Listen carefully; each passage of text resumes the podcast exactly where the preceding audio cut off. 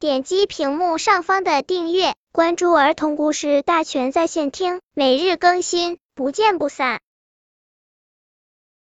本片故事的名字是《搬来一条河》。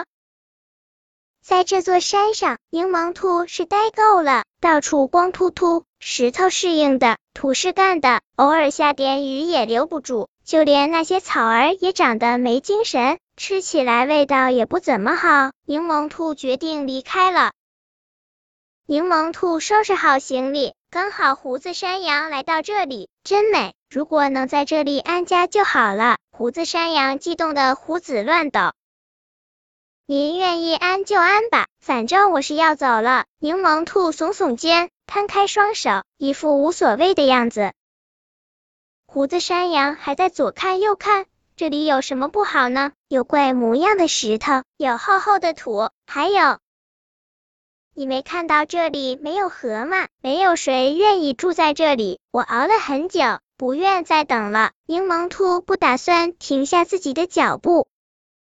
哦，你是在等河？也许我可以搬来呀。啊，河能搬得动吗？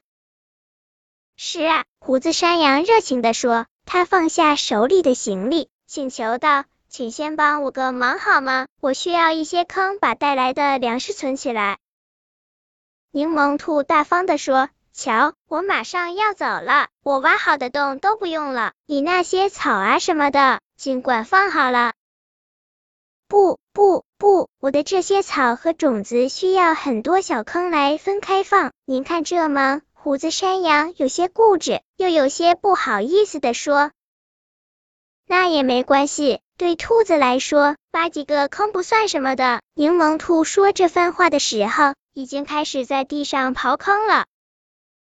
太感谢了，今晚我请你吃最嫩的草。胡子山羊跟在柠檬兔的身后，在每个坑里放进去一些草种子，然后把土埋上。柠檬兔只好推迟一天再离开。当天晚上，他和胡子山羊聊了许多。如果这里有河有水，如果不孤独，我是没打算离开的。吃了太多胡子山羊带来的嫩草，柠檬兔最后摸着肚皮说。第二天早上，柠檬兔再次背起行李要走，却看到胡子山羊正在吃力的挪动一块大青石。嘿，别站在那儿，快来帮我一下！柠檬兔只好放下行李，帮胡子山羊。等他们砌好一个大池子时，天又黑了。柠檬兔走不了了，他再次分享了胡子山羊的青草。连着下了几天雨，柠檬兔不得不又推迟了行程。天空出现太阳的时候，柠檬兔下定决心，今天一定要走了。胡子山羊来叫他：“嘿，伙计，来看看咱们的河吧。”柠檬兔有点嘲笑的问：“你真的把河搬来了？”胡子山羊把胡子翘上了天：“那还有假？”顺着那个大池子缓缓流出一条小河，河的两边一些嫩草正在向上窜。柠檬兔记得那是自己刨开的坑里钻出的小草。这次只搬了条小河，以后还会有大河，还会有更多的草花树，他们把河围住。河跑不了的，胡子山羊摸了摸胡子，只可惜你要走了。瞧，你连出发的衣服都换好了。